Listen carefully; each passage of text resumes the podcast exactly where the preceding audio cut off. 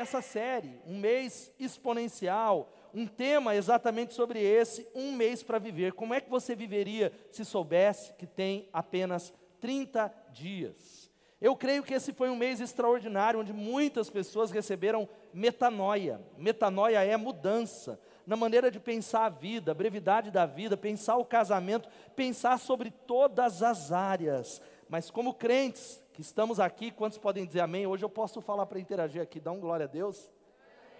Que bênção é ouvir esse, essa interação de quem está aqui celebrando conosco. Nós não precisamos ficar tão preocupados com a morte. Nós não devemos ficar preocupados como nós vamos morrer, porque nós temos uma esperança quando talvez o apito soar, mas sim como nós devemos viver. A nossa preocupação é se estamos vivendo uma vida abundante. É o texto de Tiago 4,14 que diz assim: o que é a vida? Vocês são como a neblina que aparece um pouco de tempo e depois se dissipa. E por isso você não pode deixar de guardar nessa noite que a sua vida ela é única e breve. E eu abro essa palavra, ou melhor, encerro essa série dizendo o que é que você vai fazer com a única vida que Deus te deu. O que é que você vai fazer com essa única vida, uma vida só? Você só tem essa vida, você que está em casa. O que é que você vai fazer com ela? E o objetivo é dizer que a morte ela nos nivela, mas essa série quer trazer para nós que a gente precisa olhar para a morte e refletir que tudo passa muito rápido, mas viver intensamente, amar completamente no nome de Jesus, com autenticidade e ousadia. E hoje nós vamos para a última mensagem da série, o tema é Morrendo para Viver quando o fim do jogo é apenas o começo, ou quando o fim é apenas o começo. Eu quero encorajar você a ficar em pé, você que está aqui, e você que está em casa também, que está debaixo de edredom não, que hoje está calor.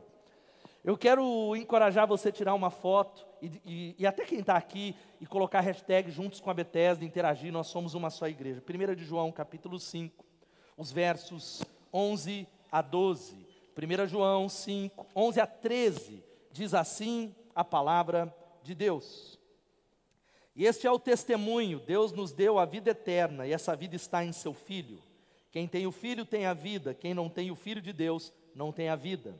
Eu escrevi-lhes estas coisas a vocês que creem no nome do Filho de Deus, para que vocês saibam que têm a vida eterna. Louvado seja o nome de Jesus. Este é o testemunho que Deus nos deu, a vida eterna, e essa vida está em seu Filho. Vamos orar mais uma vez. Ó oh, Pai, obrigado por esse dia tão extraordinário. Ó oh, Pai, obrigado porque quase depois de metade de um ano, nós podemos, ainda de maneira ainda tímida, ainda com poucas pessoas, celebrar o Teu nome de maneira presencial e também estendemos o alcance da igreja através das ferramentas online, mas nós pedimos, Espírito Santo, nos visita. Espírito Santo traz arrependimento. Espírito Santo cativa o nosso coração, que o nosso coração e os ouvidos estejam na tua palavra, não no celular, não em outro canal, não em outra coisa. Queremos ouvir, queremos ser desafiados. Traz a nós arrependimento. Ó oh, Deus, glorifica o teu nome e edifica a tua igreja. Oramos assim, em nome de Jesus. Amém e amém. Pode se assentar, gente. Todos aqueles que amam esportes de alto impacto, ou futebol, ou outros esportes de competição, sabem como é interessante quando a partida é muito equilibrada. Quando há talvez atletas que podem decidir uma partida, mas o fato é que qualquer esporte, todos eles, há um momento em que o apito soa e acaba, acaba a partida. Eu quero dizer para você que, da mesma maneira, a nossa vida, você que está aqui, que está em casa, haverá um momento em que essa vida vai se encerrar. Nós não sabemos quanto tempo mais nós temos, mas haverá um momento em que o apito vai soar e a nossa vida vai terminar. E nós decidiremos se ela será uma separação, uma tristeza ou uma celebração, porque a vida continua. Eu tenho falado isso muitas e muitas vezes de que há uma estatística que diz que todos morrem. Você sabia que 100% das pessoas morrem, você que está em casa? Todo mundo vai morrer, vai chegar a nossa hora. E o fato é que a morte, olha que para mim, precisa estar no nosso radar porque a morte ela tem que estar não com medo da morte. Tem gente, ah, eu tenho até me arrepio de falar de morte, já vai trocar. Quem está aqui vai para o celular, quem está em casa trocar porque tem medo. Não, ela tem que estar no nosso radar para mostrar para nós que a vida ela é breve, a vida é passageira, ela passa muito rápido e por isso o cristianismo é a única religião que fala da morte com naturalidade. O cristianismo, a Bíblia, porque entende que a morte não é o final de todas as coisas. A morte não encerra, a morte é uma passagem, por isso Eclesiastes diz que o tolo, ele só pensa em se divertir. Ele tem gente que nem no cultar, porque só pensa em se divertir. Agora, o sábio, ele pensa na brevidade da vida. Olha aqui comigo, eu queria que você é, prestasse atenção, você que está aqui, quem está em casa também. Será que você já percebeu hoje, ou durante essa semana, os sinais da sua mortalidade, os lembretes de que a sua vida está passando rápido? Quem é que pensou nisso? Talvez um, uma dor. A dor é o sinal de que a vida passa. Uma enfermidade. Uma notícia na televisão que a gente diz o porquê que morreu tão jovem. Ou talvez o remédio que você toma. Tem alguém que está aqui que toma algum remédio? Levanta a mão. Quem está em casa, comenta lá. É um lembrete da brevidade da nossa vida. Ou os cabelos brancos. Eu tenho muitos. E cada um tem um nome de pessoas que não vieram para o culto e não fizeram a inscrição. Estou brincando. É, é um lembrete de que a vida está passando de que tudo é muito breve, talvez as rugas e tantas outras coisas é um lembrete para nós que nós estamos morrendo. Então eu quero encorajar e responder uma pergunta fechando essa mensagem. Então morra para viver e não apenas viva para morrer. Como é então que nós podemos morrer para viver? Como é que nós podemos viver intensamente aqui? Eu quero deixar alguns conselhos para você. Em primeiro lugar, entenda que Deus colocou você na terra para uma missão sobrenatural.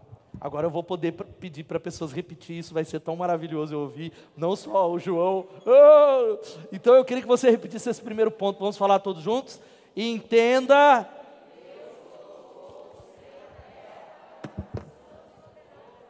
Deus não coloca você nessa terra apenas para ver a vida passar, e apenas para adquirir coisas materiais. E tem muita gente que acha eu serei feliz se eu adquirir isso e aquilo e passam a vida sem pensar na brevidade da vida, mas eu quero dizer para você que muitos de nós estamos dando tempo para coisas passageiras dedicando a nossa vida para algumas coisas que vão acabar e terminar aqui, que não ficarão, e nos esquecemos daquilo que permanecerá: Deus e as pessoas. Deus e os relacionamentos, Deus e as pessoas, e você não pode esquecer, você que está aqui, de que Deus te colocou na terra para ter uma missão, para realizar uma missão sobrenatural, louvado seja o nome de Jesus. Uma missão, Deus não deixa você aqui nessa terra que é passageira, que é o que nós vamos falar nessa noite, apenas apresentar, eu oculto, eu recebo uma oração, mas para que você seja usado em algo que irá permanecer em algo que vai transcender essa vida que nós não sabemos a duração dela. Eu falei isso na semana passada, por exemplo. Quem é que lembra o campeão da Taça Brasil de 1954? Quem é que lembra quem foi o campeão mundial de 1951? Os palmeirenses estão falando que são eles, mas não teve campeonato mundial em 51. Talvez quem foi o ganhador do Oscar em 1972, para ser um pouquinho, trazer você para mais perto, o, o vencedor do Oscar de três anos atrás, a gente não lembra porque passou. O sucesso passageiro, este é o paradigma de sucesso. Ei, querido, em nome de Jesus.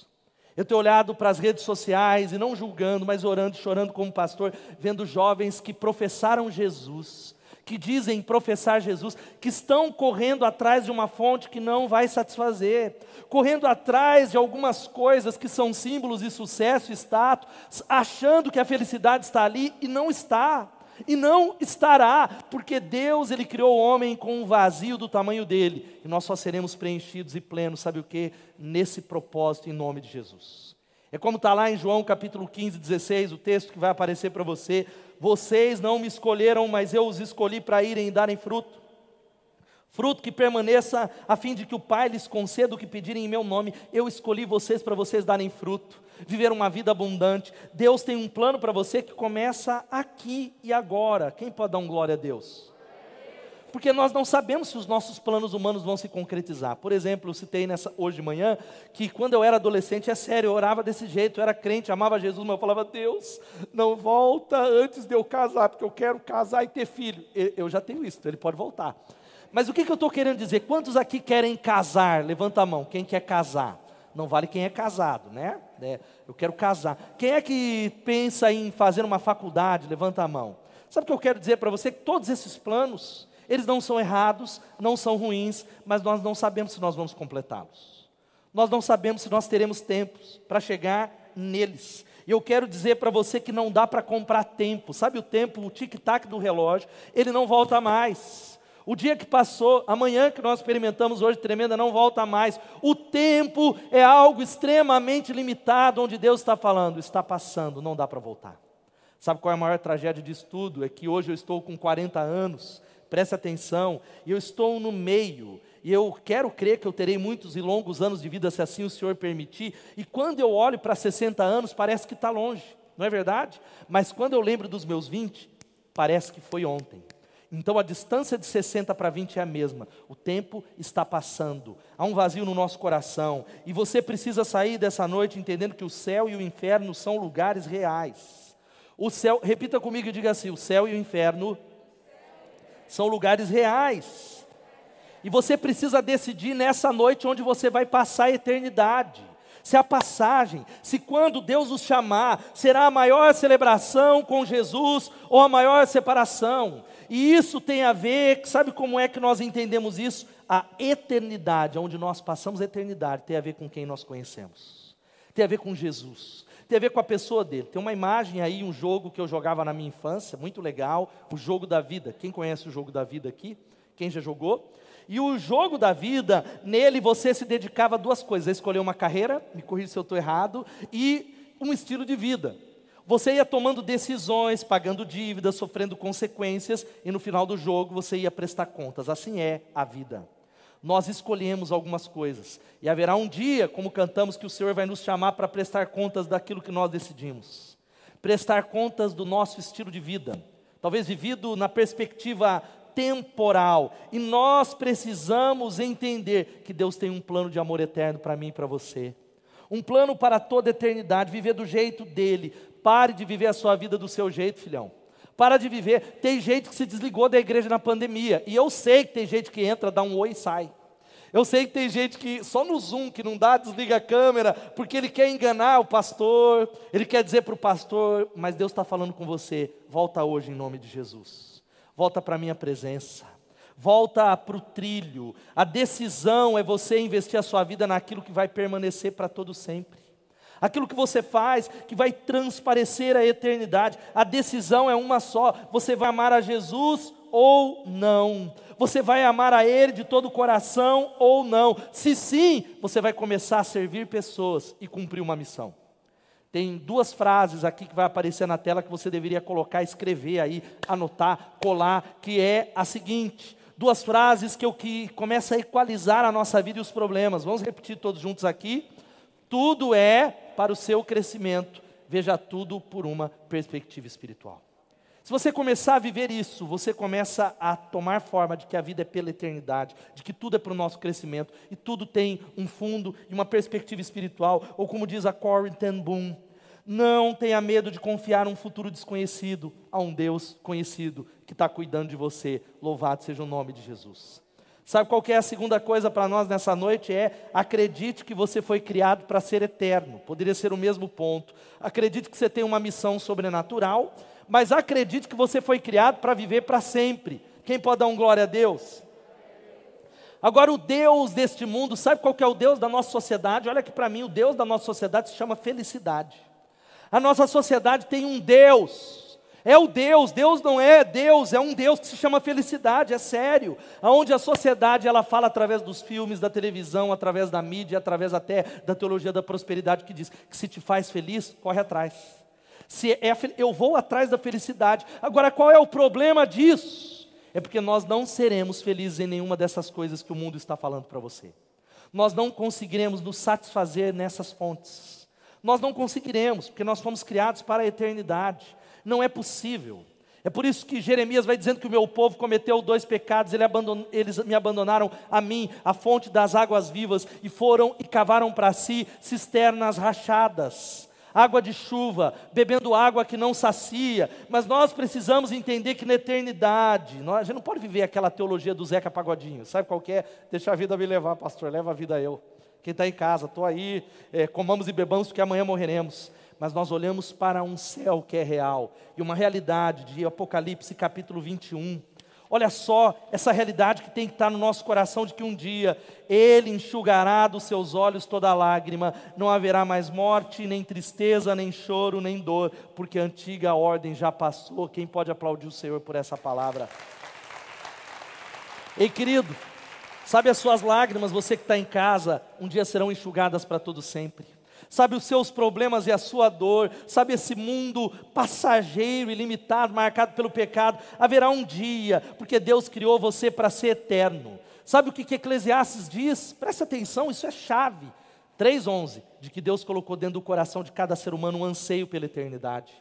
Sabe esse vazio que está dentro do seu coração, que você não entende, que às vezes te dá uma tristeza, está tudo certo e te dá uma tristeza, que você tem saudade daquilo que nós não vivemos. Lembra disso? A gente tem saudade de algo que eu ainda não vivi. Eu tenho saudade, é o anseio pela eternidade. Há um desejo no nosso coração, algo que tem a ver com o céu, é a busca pelo céu. Por isso que Deus deixou algumas coisas maravilhosas nessa terra, porque esse planeta é lindo. Quem pode dar um glória a Deus? Nós podemos desfrutar das belezas da criação.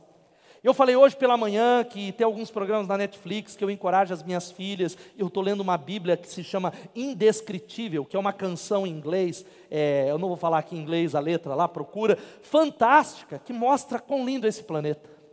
As marcas do Senhor nesse planeta. Nós, é um choque de deleite em tantas coisas que nós podemos desfrutar, tantas coisas. Você já parou para pensar que se você comesse uma colherada de leite condensado tivesse gosto de giló? Quem já parou para pensar nisso? Você já agradeceu o doce que você comeu hoje, mas nós temos um paladar que consegue distinguir sabores. Algo que quando a gente come um pastel de Belém, ou fala um doce aí, você que está aqui no auditório, um doce maravilhoso, aí alguém fala. Um pudim é um choque de deleite. É o que você diz, uau! Sabe por que, que Deus permite tudo isso? É para que quando você desfrutar dessas coisas que são maravilhosas, você olhe para o céu e diga: há um lugar que vai me satisfazer plenamente há um lugar, há algo, tudo aquilo que é desfrutado. Agora o problema é que nós queremos é, achar o fim nessas coisas. Agora olha aqui, o céu, o céu que é maravilhoso, é um Deus que está nos chamando para pensar nesse lugar. O céu não é um lugar onde você vai tocar arpinha. Eu citei nessa manhã. Você já parou para pensar o Alex, um homem daquele tamanho ali, pastor Daniel, tocando arpinha com uma asinha numa nuvem? O céu não é assim. O céu não é esse lugar chato, esse lugar terrível, mas a imagem do céu, nós temos um Deus cheio de beleza, de criatividade. Imagine o lugar mais perfeito de todos, o lugar mais lindo que você conheceu. O céu é muito mais do que isso. Esse é o céu. O céu, aonde que será um lugar cheio de aventuras, de deleite, onde Deus preparou uma mesa e Ele falou para todos nós, filhos, por causa de Jesus a mesa está posta e um dia você viverá comigo para todo sempre. Mas essa vida eterna não é lá, ela começa aqui. Essa vida abundante, ela começa aqui, mas haverá um dia que você vai chegar em casa para todo sempre no nome de Jesus. Quem pode dizer amém? Por isso, como é que a gente entra no céu? Talvez a pergunta, esse lugar maravilhoso, tenha a ver com quem indica ou com quem você conhece. Se eu conheço Jesus Cristo, eu entro no céu. Se eu conheço a obra dele de verdade, eu entrego a minha vida. Não é religião, não é vestir camisa de igreja. Nós entregando a vida e falando, Jesus, eu vou andar do teu jeito. Nós chegamos nesse lugar maravilhoso que começa agora. Agora, olha aqui para mim, querido: o céu é um lugar perfeito para pessoas perfeitas. Quem pode dizer misericórdia? Porque se é um lugar perfeito para pessoas perfeitas, nós não entramos. Sabe como isso é resolvido? Por causa de Jesus, que foi a única pessoa perfeita que andou nessa terra, a justiça dele, quando eu o conheço, a justiça dele pela fé, o sangue dele, a obra dele é derramada sobre mim. Nós podemos entrar, é aquele desenho, eu me lembro daquele desenho, o, a caverna de, do dragão. Quem lembra da caverna do dragão aqui? Quem é mais velho? Todo mundo, não teve final. Qual era a história? Aqueles garotos não estavam em casa. Eles estavam constantemente numa aventura e eles estavam procurando o quê? O quê? Uma passagem de volta para casa. E da mesma maneira, você que está aqui, você que está na transmissão, você não está em casa. Aqui não é o seu lugar. Jesus abriu esse portal para que nós possamos chegar em casa. Louvado seja o nome de Jesus. Quem pode dar um glória a Deus? Terceiro e penúltimo conselho: pense nas coisas do céu. Pense nas coisas do céu, que eu já falei nesse ponto. Colossenses 3, 1 e 2 diz algo poderoso.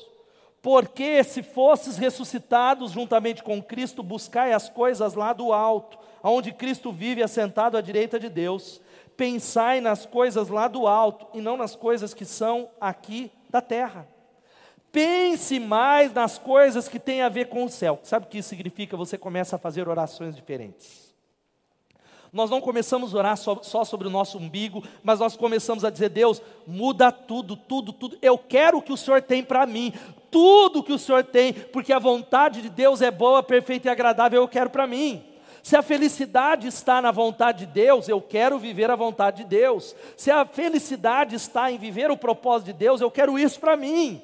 Eu não vou mais protelar isso, tentando viver uma vida que não vai me satisfazer. E nós começamos a pedir para Deus mudar a maneira que a gente pensa sobre casamento, sobre dinheiro, sobre igreja, sobre criação de filhos, sobre comunidade, sobre célula, sobre a nação, sobre a leitura da palavra de Deus, e nós começamos a pedir a Ele que coloque os pensamentos dele em nós, Ele começa a fazer essa mudança. A gente começa a passar menos tempo na rede social e mais tempo na palavra que vai durar para todo sempre. Você já parou para pensar que o tempo que você passa na rede social não vai permanecer? E você já parou para pensar que o tempo que você passa na palavra fica para todo sempre? O tempo que você passa buscando a Deus, e Deus um dia vai chamar você, e para muitas pessoas o céu vai ser um lugar estranho. Você está preparado? Fala para a família que está aí do lado aí, que você não pode ter tanto contato, diga, você está preparado para o céu? Você está preparado para isso? Por isso, dedique tempo para aquelas coisas que vão trazer significado, porque você não vai ficar aqui para sempre. E eu hoje fiz uma pergunta pela manhã e repito para quem está em casa e para quem está aqui. Quem já visitou um hotel ou alugou, foi viajar e que não gostou do hotel? Teve uma péssima surpresa, levanta a mão. Só eu? Eu fiz isso. Teve um, muitos anos atrás, eu e Elô fomos conhecer o Batuba, o, o Batuba, e nós pegamos lá a foto e era maravilhoso. Sabe aquela foto que quem tem piscina ele tira bem embaixadinho para parecer que é olímpica, mas é desse tamanho? E aí a gente chegou lá e, e, foi uma surpresa, porque falava assim, ó, colado com a praia. E a gente chegou e falou, mas cadê a praia? E a gente andava, não acabava mais. Era quilômetros. Foi uma péssima experiência. Elô nem quer voltar mais para lá, mas eu falei para ela que é preconceito. Meu amor, você que está em casa, é um preconceito, a gente precisa voltar para lá. Mas eu estou usando isso para dizer: quem é que iria para um hotel que não gosta? Você conhece alguém que chegou num lugar como esse e pegou o cartão de crédito e falou: Eu vou mudar tudo aqui vou colocar uma TV de plasma, vou assinar Netflix, a, o Prime, e eu vou também, eu vou trocar tudo, eu vou botar, parcelar, eu vou mudar a decoração. Você conhece algum maluco que faz isso? Alguém fez isso? Por que, que nós não fazemos isso? Porque ali não é a nossa casa. Mas há muitos de nós estamos fazendo isso nessa terra que não é o nosso lugar. Nós estamos colocando toda a esperança, a nossa energia nesse lugar, e nós precisamos entender que a única coisa que irá permanecer é Deus na Sua palavra e as pessoas. Por isso que nós iremos servir pessoas em nome de Jesus. A vida que a gente vai viver aqui, se você viver, vamos dizer 100 anos, quem quer viver 100 anos, diga glória a Deus. Alguns estão mais perto, outros longe. Parece como alguns segundos comparado com o que nós vamos viver para todo sempre, na eternidade. Louvado seja o nome de Jesus. Por isso, valorize as pessoas. Você não sabe mais quanto tempo você vai ter com o seu pai, com a sua mãe, com seus irmãos, com as pessoas da sua célula. Aprenda a mandar flores para as pessoas enquanto elas estão vivas, não depois que elas morrerem. Aprenda a se conectar e viver com uma perspectiva eterna. Porque quando a gente vive desse jeito, toda separação vai ser um até logo e um até breve. Há uma história que mexe muito comigo do pastor Jess Moody, um pastor no Kentucky.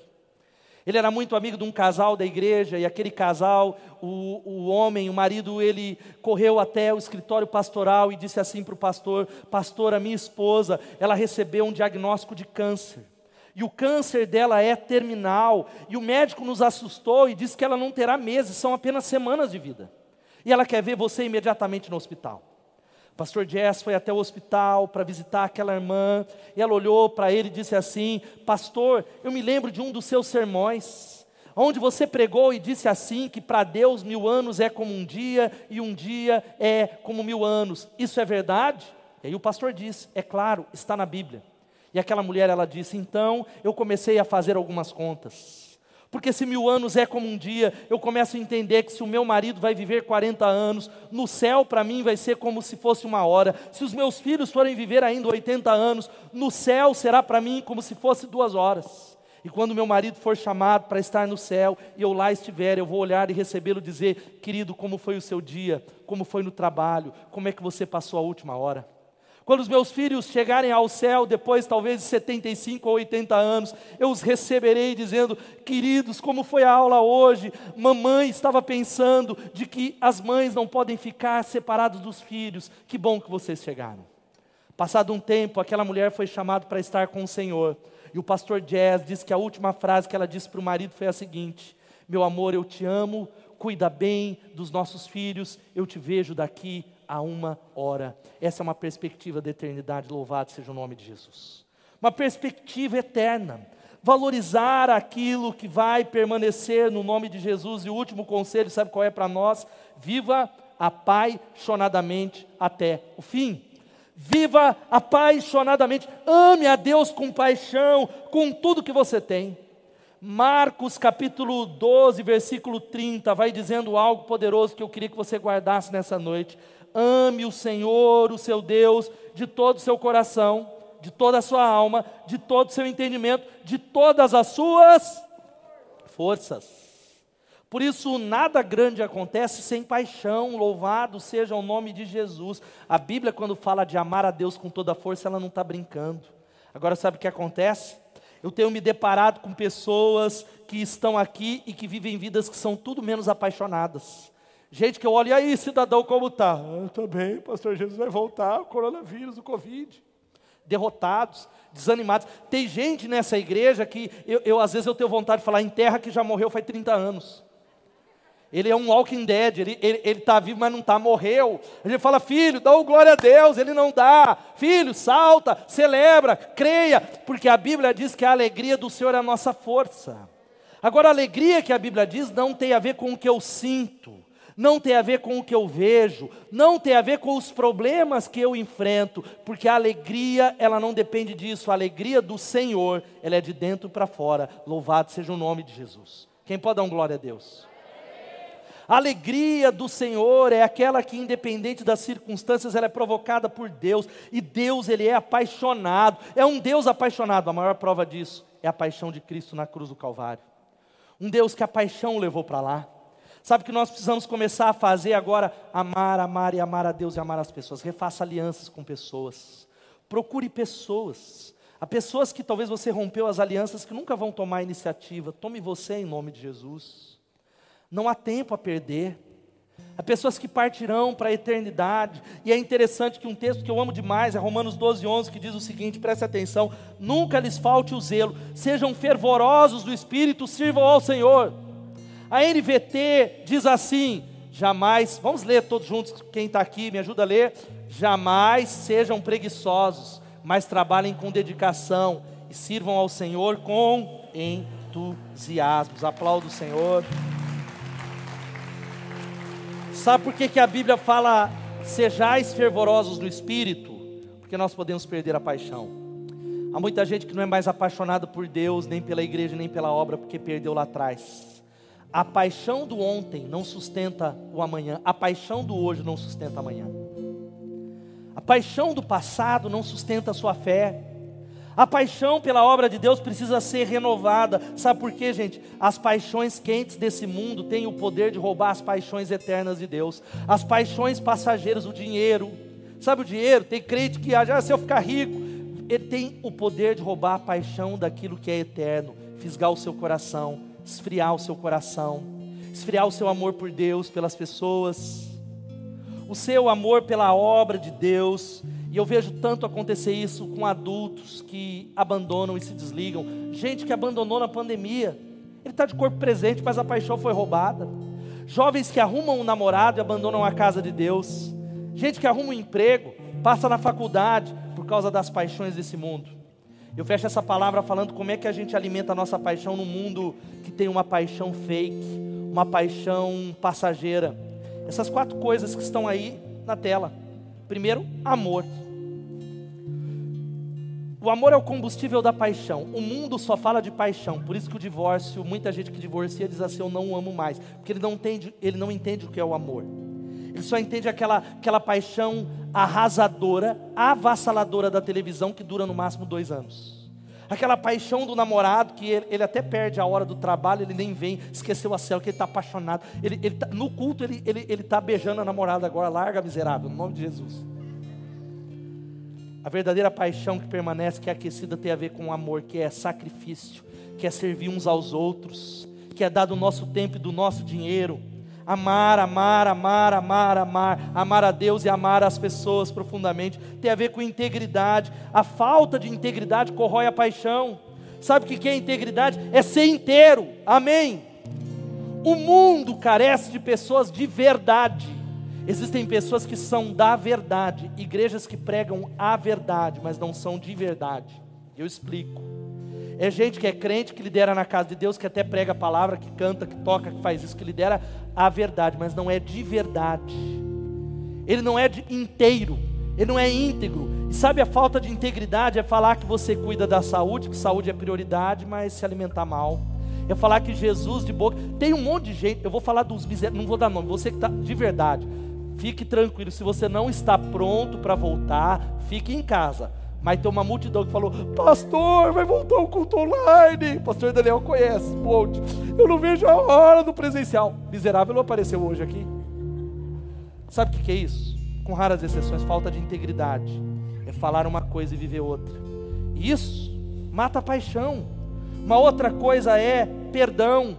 Nós precisamos perdoar as pessoas, nada prejudica mais a paixão do que ressentimento. Sabe o que é ressentimento? A gente fica magoado por causa de coisas pequenas. Uma coisa que foi feita marca, e eu não olho mais para a Bruna, não olho mais para o pastor Regivaldo do mesmo jeito, e eu não libero o perdão, e o ressentimento mata o tolo. E a última coisa para renovar nossa paixão é a palavra entusiasmo. Aplauda o Senhor, dá um glória a Deus. Ele é fiel para cumprir tudo que ele prometeu. Ei, querido, entusiasmos quer ser fervoroso do espírito, é acordar amanhã cedo e dar um pulo da cama e falar: Aleluia, eu estou vivo, louvado seja o nome de Jesus. Tem gente que só acorda às 5 horas da tarde, ele trabalha assim, ó. Como eu falei. Entusiasmo vem de duas palavras no grego que é enteos, é Deus dentro de nós. Tem a ver com uma atitude, não é o que eu sinto. E eu falei hoje pela manhã, tem muita gente que não é de verdade. Tem pessoas que são da verdade e tem a ver só com a imagem. Eu não estou falando da imagem, mas eu tomei uma decisão de que não importa a crise, como eu me sinto, eu vou pregar com paixão, eu vou liderar com paixão, eu vou orar com paixão. Que seja assim a sua vida, porque vida apaixonada é a única que Deus quer te dar. A outra vida é o diabo que vai dar. A vida apaixonada é a que Deus nos dá nessa noite, que é vida abundante. Louvado seja o nome de Jesus. Eleve o nível de ouvi-lo para a glória de Deus. Fique de pé no seu lugar. Eu fecho essa palavra dizendo para você o seguinte: não se preocupe com o dia da sua morte, você não sabe. Viva a sua vida com Jesus nessa noite, louvado seja o nome dEle. Não se preocupe em viver o seu estilo de vida, não, não corra atrás disso. Viva a vontade de Deus, viva a prosperidade de Deus, as bênçãos que vêm de Deus. E eu fecho falando algo para você: morra para o mundo, morra para a carne, viva plenamente para Jesus e com Jesus. E o que nós aprendemos nesse estilo de vida de um mês para viver, sabe o que aprendemos? Viva apaixonadamente, ame completamente, viva humildemente, esteja preparado para partir a qualquer momento com Jesus porque o fim do jogo é apenas o começo. Se você recebe essa palavra, aplauda o Senhor em nome de Jesus. Quero convidar você que está aqui no auditório, você que está em casa, a baixar sua cabeça, e eu quero fazer um apelo para você que está aqui no culto e você que está em casa. Se há alguém nessa noite que está dizendo, pastor, eu frequento a igreja há muito tempo, mas eu não havia tomado uma decisão de entregar minha vida a Jesus, ou você que está em casa, e você está tomando uma decisão de praticar a 1 João que diz que este é o testemunho, Deus nos deu a vida eterna, e essa vida está no seu filho.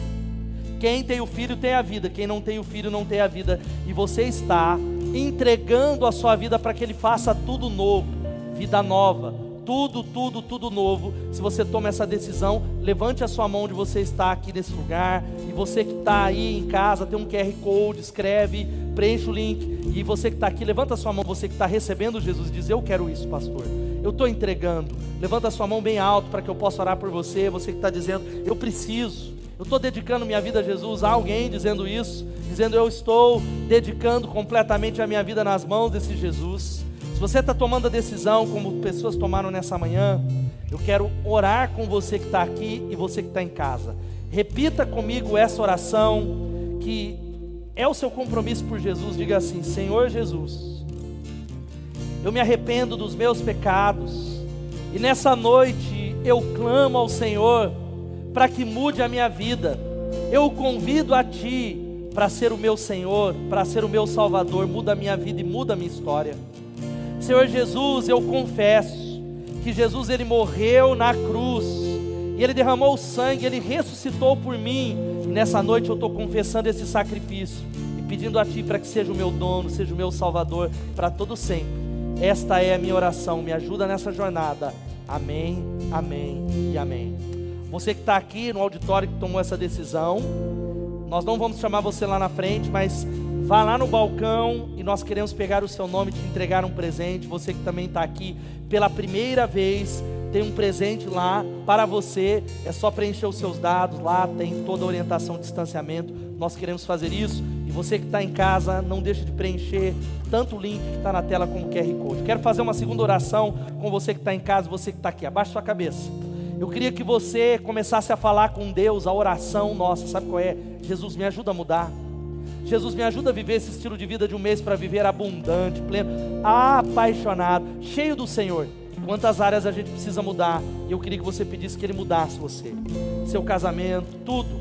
Senhor, muda a nossa vida, Jesus. Pai, como oramos nessa manhã, como oramos nesse domingo tão abençoado, tão extraordinário, muda a nossa vida, muda o nosso casamento, a nossa relação com filhos, com pais, os namoros a nossa relação com o dinheiro, com a vida. Eu clamo ao teu nome por uma mudança, Senhor. Usa a nossa vida, levanta o teu povo para servir. Levanta o teu povo para fazer a diferença. Levanta o teu povo para olhar para a eternidade, porque nós acreditamos que fomos chamados para viver apaixonadamente, amar completamente, viver humildemente. Senhor, nós queremos viver de uma maneira poderosa, porque o fim é apenas o começo. É o que nós oramos no nome de Jesus. Amém, amém e amém. Se você recebe essa palavra aqui em casa, aplauda o Senhor em nome de Jesus. Sabe como a gente vai terminar? Eu ainda vou dar a bênção apostólica, mas a gente vai terminar cantando essa canção que sintetiza a nossa oração durante esses seis meses. Sabe o que é? Ele é fiel para cumprir tudo o que ele prometeu. Vamos adorar o Senhor com alegria.